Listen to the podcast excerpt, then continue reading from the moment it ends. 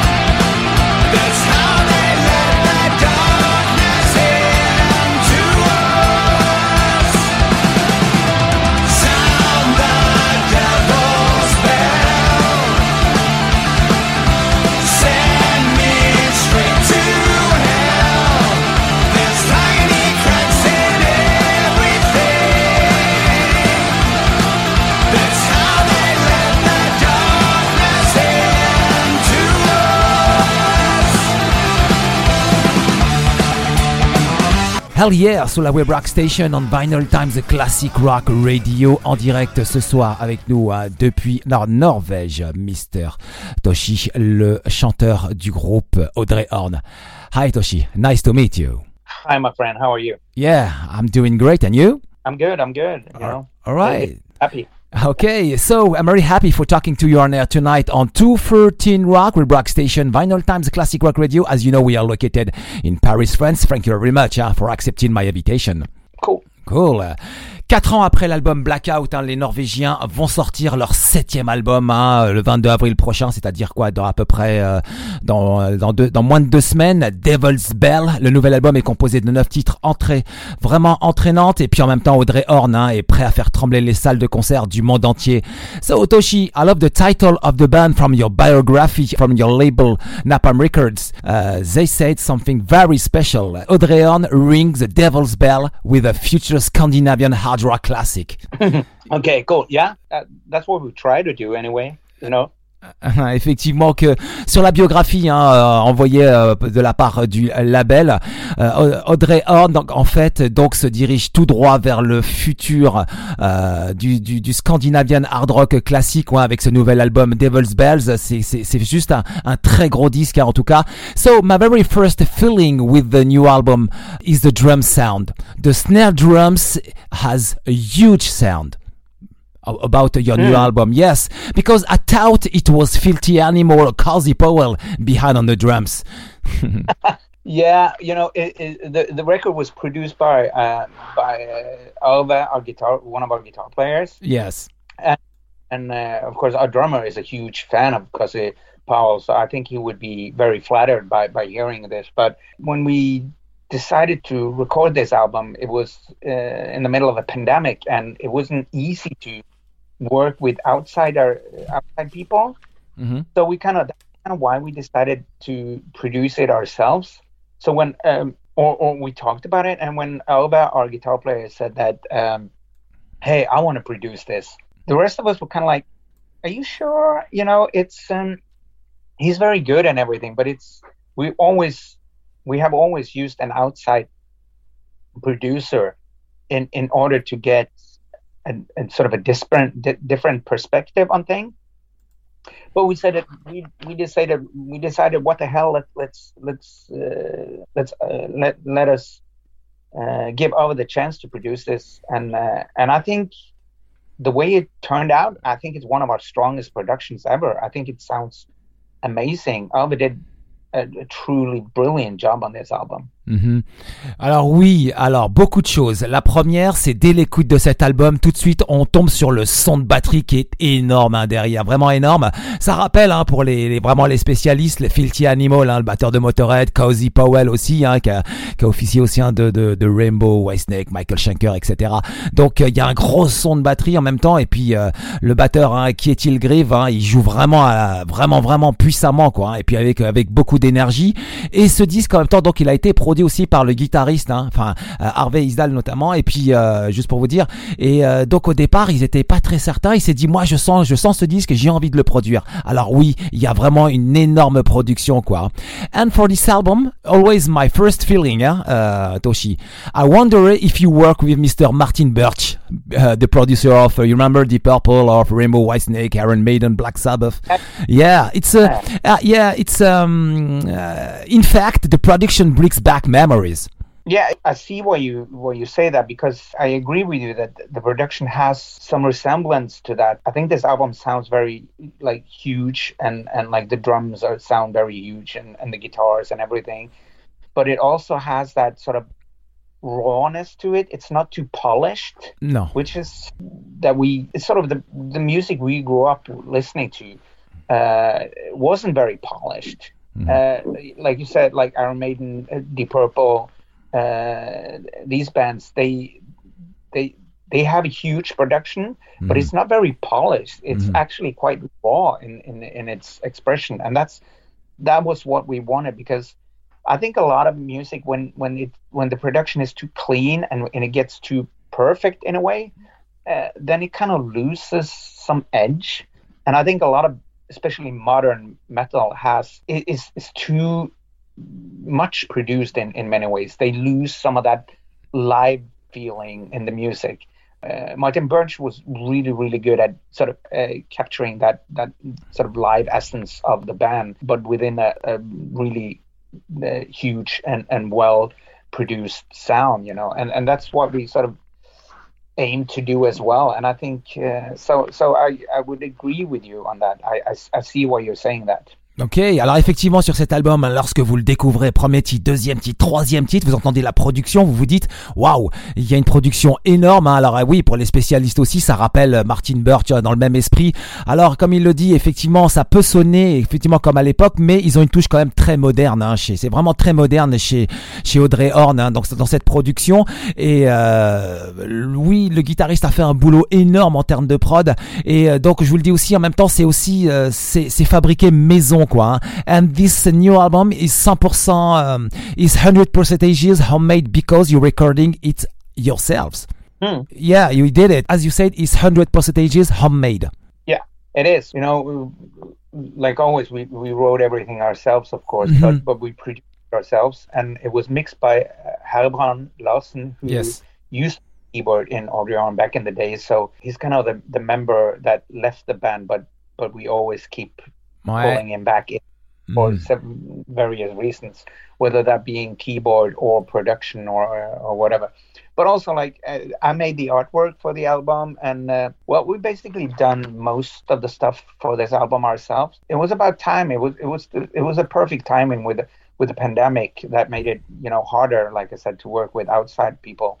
So it was a good thing, and we were kind of a bit nervous that you know sometimes when you create something and do everything yourselves then you you can sort of be too close-minded on your own ideas. So it's always good to have a producer from outside or someone from the outside. Doesn't have to be a producer. You can have an engineer or whatever but someone from the outside who can say well have you thought about doing maybe doing this a different way or maybe you should think like this? And so we were kind of worried that maybe it will be too too too Audrey Horne in a way, you, know. But but I think you know when we listened to it, you know, it was finished. We were very happy that we did it ourselves because I I think it turned out really well. Mhm. Effectivement, au mix, hein, ça a été réalisé par euh, Herbrand Larsen, hein, qui est aussi officier aussi hein, de, pour les pour les connaisseurs de Shion Slave. Il a bossé sur le mix de cet album, donc en fait, c'est vraiment vraiment 100% fait maison hein, cet album. Il y a une production énorme, il y a une production très naturelle aussi. Ça a été fait durant la période de confinement, hein, donc ce, ce mix. Ils ont énormément travaillé, et puis en même temps, comme il le dit, je crois que c'est le premier hein, qui dit que ça s'était bien tombé. Ils ont eu deux ans pour le faire, donc effectivement, euh, c'est ils ont eu ce temps-là et, résultat on est quand même à, à la hauteur, bien plus qu'à la hauteur. En tout cas, gros album, très gros album quoi. And in fact, you record uh, at home, as you said, with the stage conditions. That's why the production is so natural. Yeah, I think so. We always sort of aim to. We've always sort of been the kind of band that are we're first of all a live band, Mhm. and we always try to make albums that would sound good when you play it live too. Yeah. but not in the sense that we don't do things on the album that we can't do on stage because some things is good for the album but maybe it's hard to do it live but then you just take out that element because the song will still be the same you know if you take out this element. But but it's always we've always had, had this focus on on trying to be as close to a live band on album as possible without hmm. losing that the creativity to do things in studio that's hard to do live but sounds really really good on an album you know? Mhm, effectivement que la prod elle est énorme sur cet album et aussi très naturel. Hein. Ils l'ont fait dans un esprit quand même des, des- de conditions de concert. Hein. C'est vraiment live, c'est vraiment ouais c'est gros en tout cas. Je vous dis hein, à l'écoute ça s'entend tout de suite quoi. Ça sonne et puis euh, c'est fort. Et comme je vous l'ai dit tout à l'heure, il y a un son de batterie à peu près énorme quoi.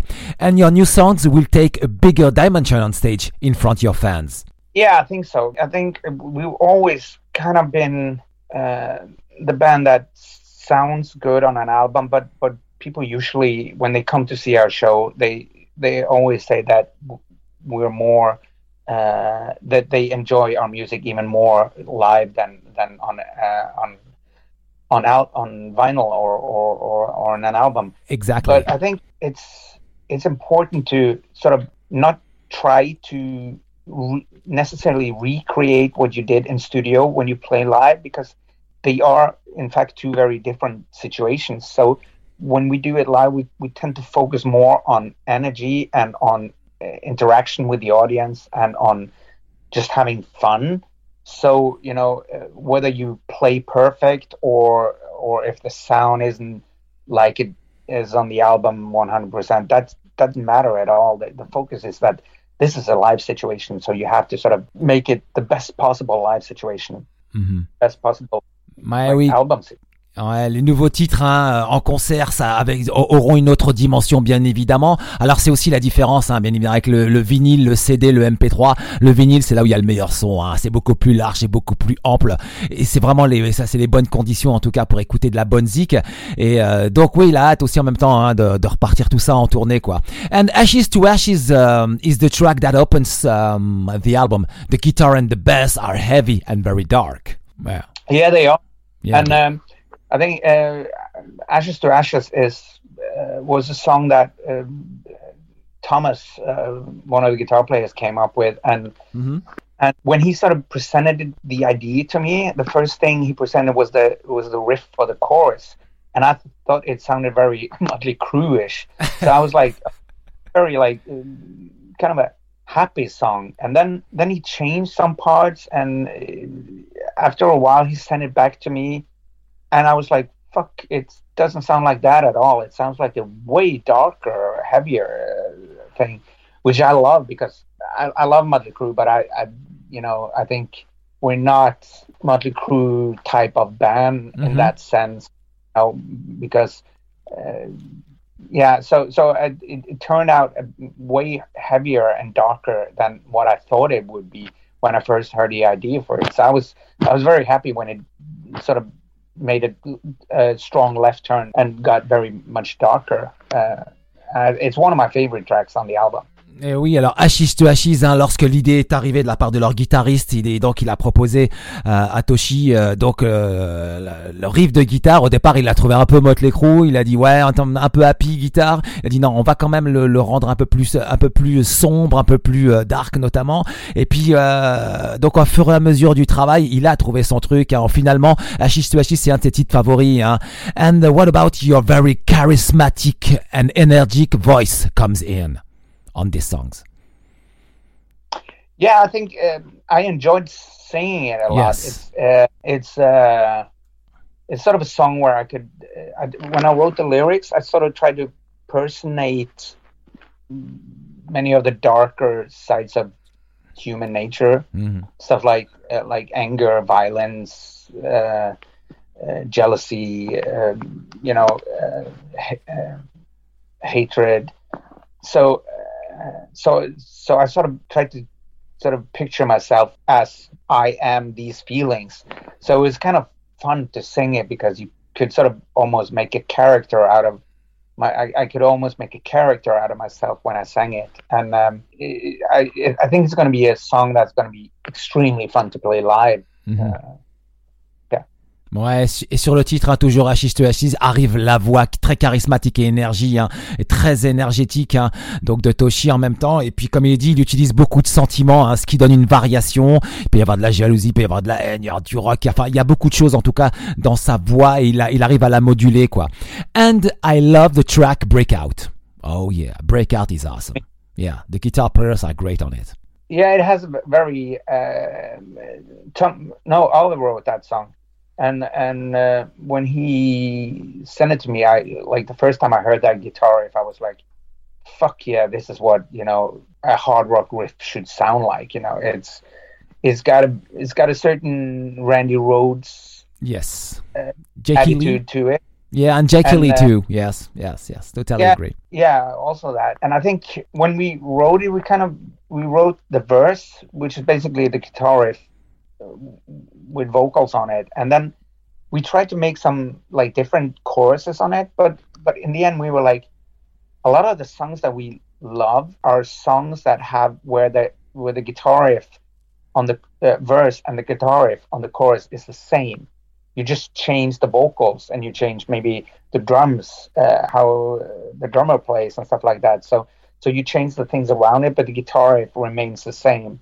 And I think that was sort of what made the song really fun was was the fact that it's actually quite you know easy in, in that sense. It's it's a guitar that goes in the verse and then just comes back and then it's the chorus. You just yeah, like I said, you change the way you sing, and then of course when you when you make when I made vocal lines, Father was like, keep it fucking simple. He, he kept telling me.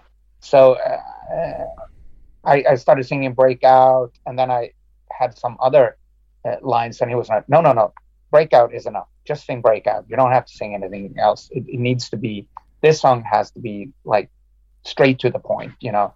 And, um, and uh, so when we were finished with it, I, I, I love it. And I love the guitar, the melody guitars towards the end, which is Elvis' brilliant mind who created that. So, so I agree with you. I, I think it's a great song. Ouais, c'est un super titre, un breakout, et puis euh, le riff hein, est directement, and the riff kills directly, hein, avec les guitaristes notamment euh, Harvey Isdal et puis Thomas euh, ils, ils tuent quoi. Le titre, je vous dis, quand lorsque l'album sortira dans à peu près dans moins de deux semaines, on vous proposera le titre, vous verrez, il y a, c'est dans l'esprit effectivement Randy Rhodes euh, guitare, c'est l'esprit aussi Jackie Lee, c'est vraiment très beau, c'est très très bon quoi. And uh, Return to the Grave Valley is an instrumental track. It sounds the 70s, 80s uh, sound. It doesn't exist exist anymore. Are you still the only ones? what are we still the only ones? Uh, the instrumental track, that kind of 70s, and 80s. Yeah, yeah, yeah, yeah. Yeah, it's excellent. Uh, yes, it's very excellent uh, instrumental. Yeah, I, I found some uh, some uh, I found some uh, great um, some great memories on it. Some some flashback yeah. on my some flashback came on my mind. Yeah, cool. Thank you. Yeah, I think it was when they wrote the instrumental song. They they sent it to me and asked me to do some vocals on it, and I listened to it. and I was like, no, let's just keep this instrumental because it sounds so fucking good, you know. Okay. You, you know, they had thought the same, so they were like, yeah, yeah, okay, let's try to continue writing it. And I think as an instrumental song, it's it's great because it's it is not like some instrumental songs where they, it's just one guitar solo. Uh, that goes on forever. This song sort of it changes.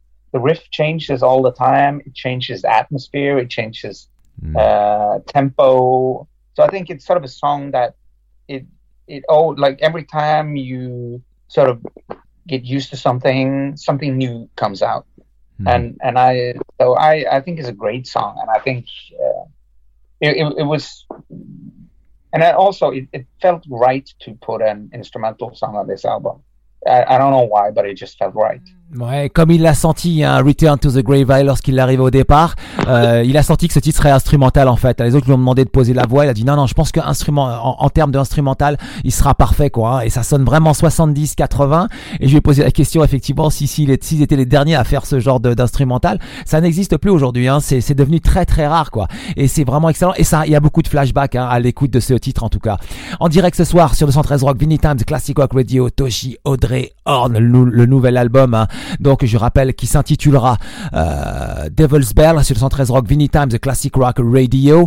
Ashes to Ashes, ça c'est le titre qui ouvre l'album. Ensuite donc dans le track listing vous aurez Animal, Breakout, Return to the Grave Valley, Dance Macabre, Devil's Bell, All Is Lost, Toxic Twins, and From Darkness. Ça c'est le ça c'est le track listing en tout cas de ce nouvel album qui sortira donc euh, dans, dans moins de 10 jours sur le 113 Rock Vinny Times, le Classic Rock Radio en direct ce soir. Je répète Toshi. So um, you have released two music videos available on YouTube. The first one was uh, Devil's Bells, released on February 15. And I was a hmm. bit freaked out by the clip. yeah. Yeah. And you are not afraid of anything. oh, no, no, no, no, no, no, no. Not afraid of a goddamn thing.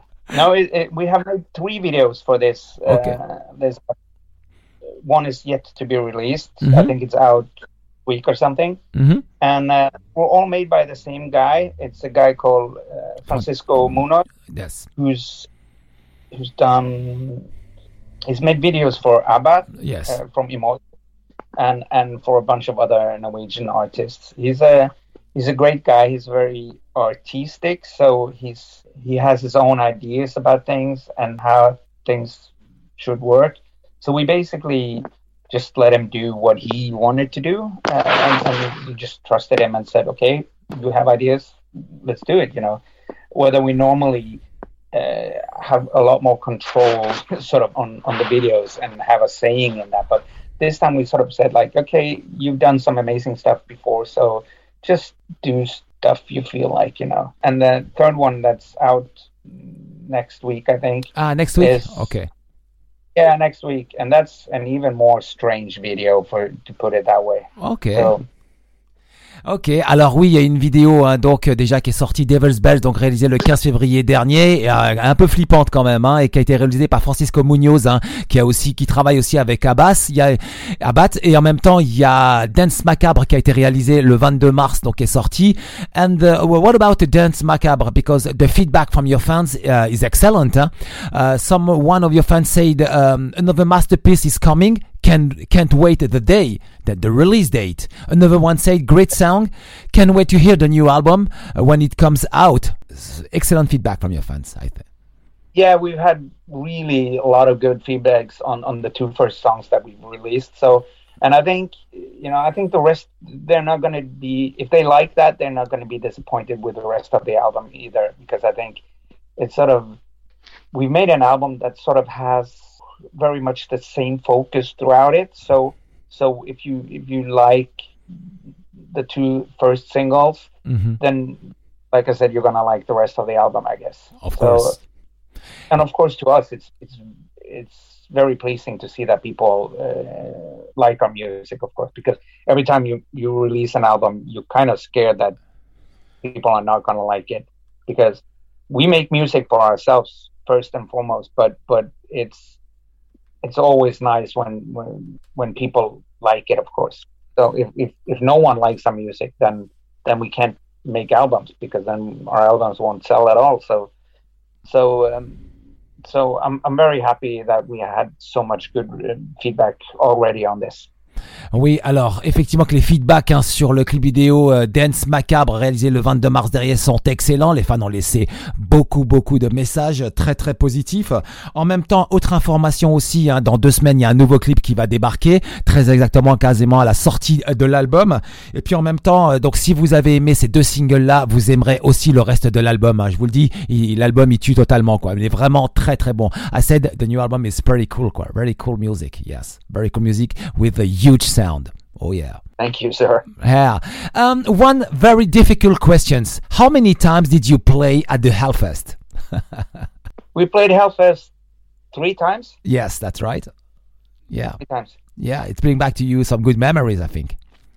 It does. It's it's a it's one of our favorite festivals by far. It's it's such an amazing, fun uh, festival. Uh, so we of course hope to be able to go back and play there a fourth time because that would be amazing. Uh, it's uh, and I think also uh, Hellfest kind of helped us a lot in France, Mm. and I was kind of surprised how huge an impact playing on that festival had on on on, on sort of success in in France because before we played Hellfest, we had you know of course people in France who who were into our music, but after we played Hellfest, especially the second time, after we played Hellfest the second time, we we noticed a lot more interest in in France for our music. So so we love the festival, but we also owe a lot to the festival. They, they, they that festival did a lot for us as a band in France. Oui, le Hellfest, hein, trois fois, trois prestations, hein, donc durant ces années euh, que le Audrey Horn a, a- a joué là-bas, donc du côté de Clisson. Et puis en même temps, il y aura très certainement aussi une quatrième représentation qui devrait arriver euh, dans les euh, dans les années à venir. En tout cas, génial. Et puis en même temps, hein, il est aussi surpris par l'impact qu'a le Hellfest hein, en France et aussi l'impact que le Hellfest a eu hein, pour son groupe, notamment depuis la seconde édition où ils ont eu effectivement de beaucoup de messages, beaucoup de reconnaissance. Et ça, c'est très important, quoi.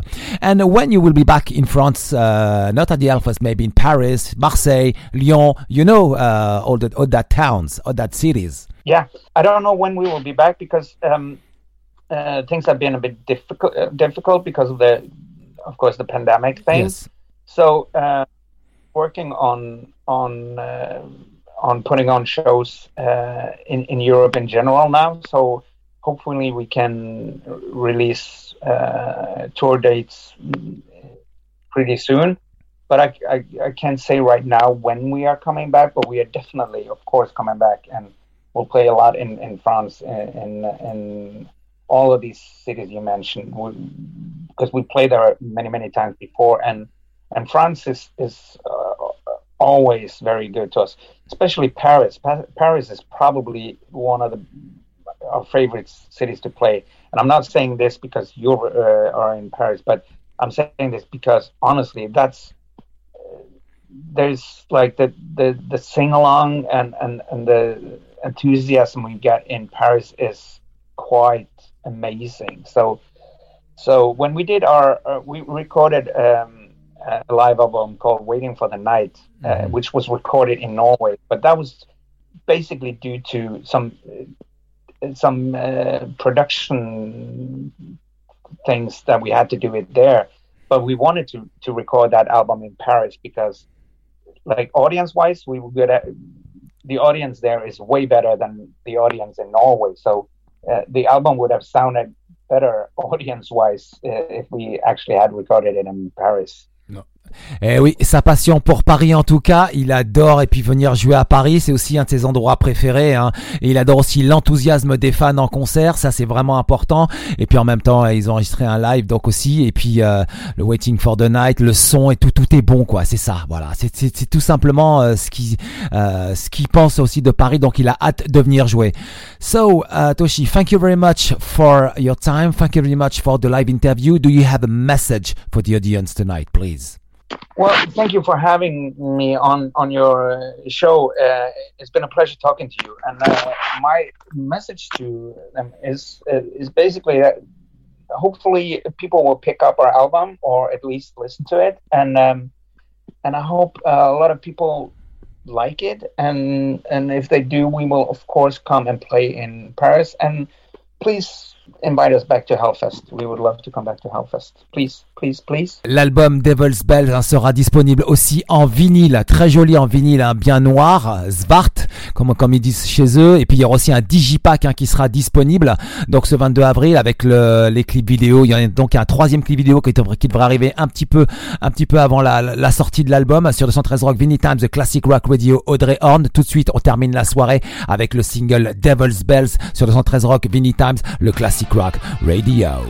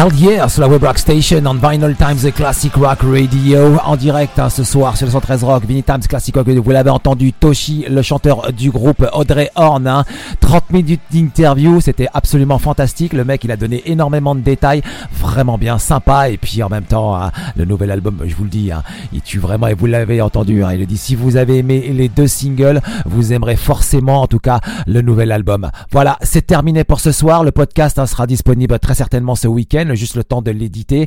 Merci encore de nous avoir suivis. Demain soir, on sera un groupe avec un peu plus moderne qui s'intitule Monuments. Demain soir sur le 113 Rock Vinny Times, le classic rock radio.